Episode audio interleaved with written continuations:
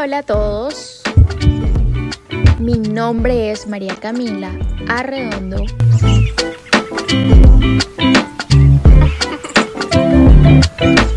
Y sean todos bienvenidos a un nuevo episodio de mi podcast. Para que así recorramos este camino juntos. En el capítulo de hoy quiero hablarles de un tema que considero muy importante, especialmente en este campo de la medicina, y es la automedicación. De antemano quiero pedirles disculpas por todos los sonidos que puedan escuchar, sobre todo con el tema de los incendios acá en Bogotá. Están pasando un montón de... Uno de esos sonidos es por los que les pido disculpas, pero bueno, nada que hacer.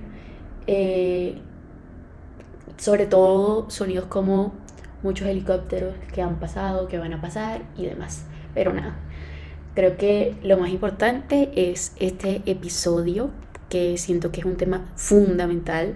Entonces nada, empecemos con esto. Bueno, quiero primeramente que sepamos y que todos estemos en contexto que la automedicación se refiere a ese acto de tomar medicamentos por cuenta propia, sin una supervisión, sin una prescripción por parte de un profesional de la salud. Creo que este término lo dice todo.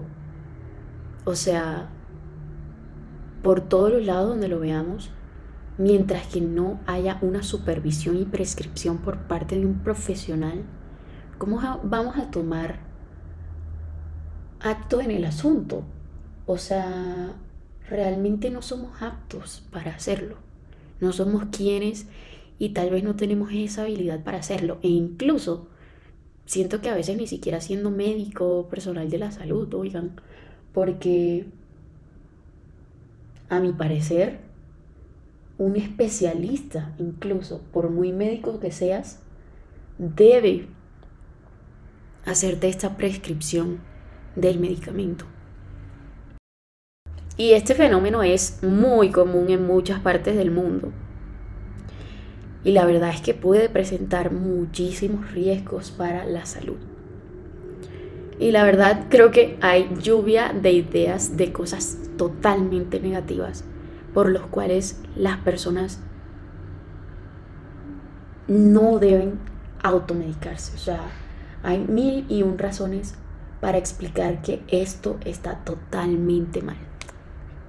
Y bueno, sí, entiendo y me pongo en la parte de las otras personas, de los demás.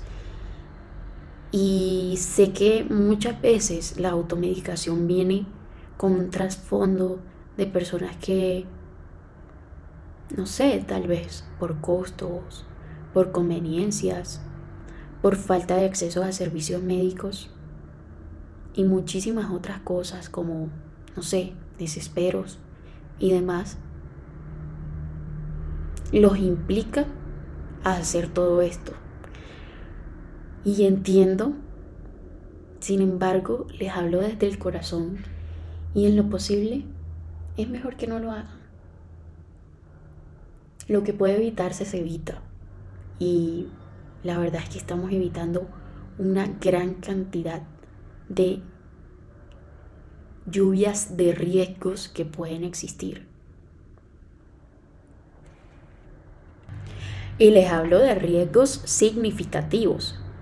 Muchísimos medicamentos, por ejemplo, pueden tener tantos efectos secundarios, mm, interactuar con otros medicamentos, incluso pueden agravar ciertas condiciones médicas. Además, por ejemplo, puede contribuir a resistencia a los antibióticos, a un uso excesivo de analgésicos, mal uso de medicamentos, por ejemplo, para trastornos mentales. Y créanme que hay muchísimos medicamentos que por algo en una farmacia te piden una orden médica. Y no es porque sea un juego, y no es porque quieran molestar, Y no es por nada, simplemente es porque si no tienes una prescripción médica, tan fuerte es el medicamento, tan necesario necesita una supervisión de un médico que te piden esta orden médica, que requiere tal vez este medicamento una evaluación médica previa para así determinar, no sé, por ejemplo, una dosis adecuada, eh, evitar muchas complicaciones.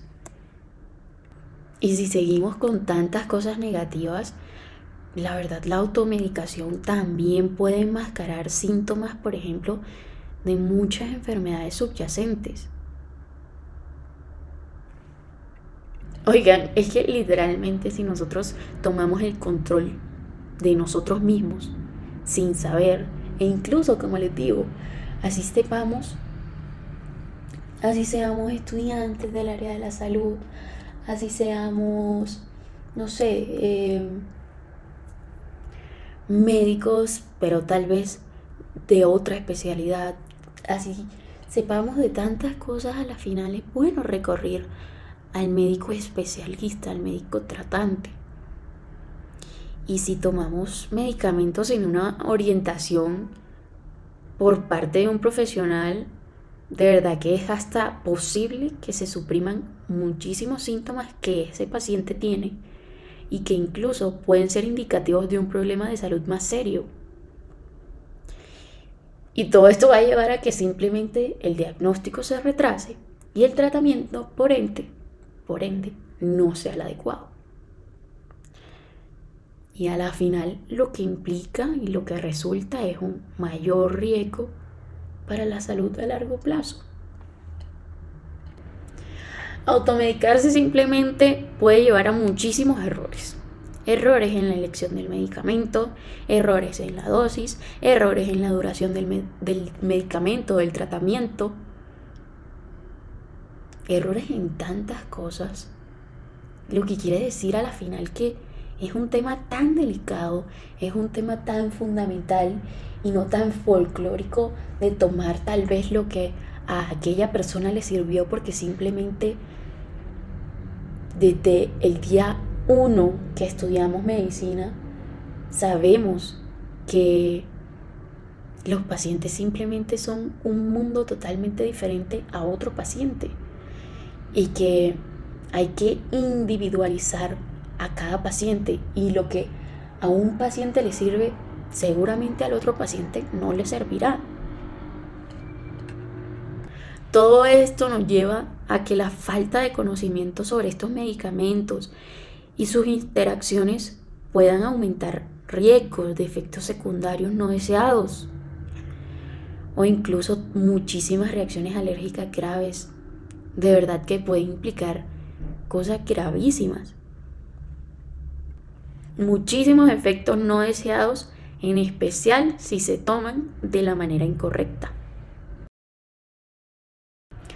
Finalmente, quiero invitarlos a que nos concienticemos sobre todos los riesgos que la automedicación implica y así también incentivar a las personas a que busquen de manera consciente un asesoramiento médico antes de tomar cualquier medicamento. Es que el más mínimo se debe saber, se debe tener una idea y debe tener una prescripción.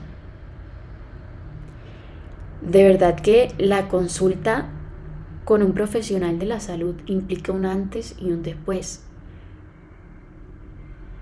la verdad es que para los que vienen con un mal manejo, si vamos donde un buen profesional, esto puede evitarse. O muchísimas cosas, efectos secundarios, consecuencias graves, muchísimas cosas que si ni siquiera estemos tomando un medicamento o lo que sea, una crema o lo que sea, porque puede ser cualquier cosa, todo picado, cualquier medicamento, a la final marca un antes y un después, porque puede que tú creas una cosa, pero la voz a la final es la de un profesional. Por algo toma tantos años en su vida para prepararse. porque Él debe ser la voz y el voto para decirte qué es lo correcto para ti, para individualizarte, para saber cuál es la vía por la que te va a llevar para que a la final tenga el resultado que tanto tú como él esperan. Entonces, la consulta con un profesional de la salud va a garantizar un tratamiento seguro, un tratamiento también eficaz y así va a evitar lo más importante que son muchas complicaciones que a la final son 100% innecesarias. Así que nada, yo los invito a que tomemos un poco de conciencia sobre este tema que de verdad que abunda y que no sea un tema de relajarse, sino que por el contrario, tomemos las riendas de nuestra salud para que así vayamos por la mejor vía.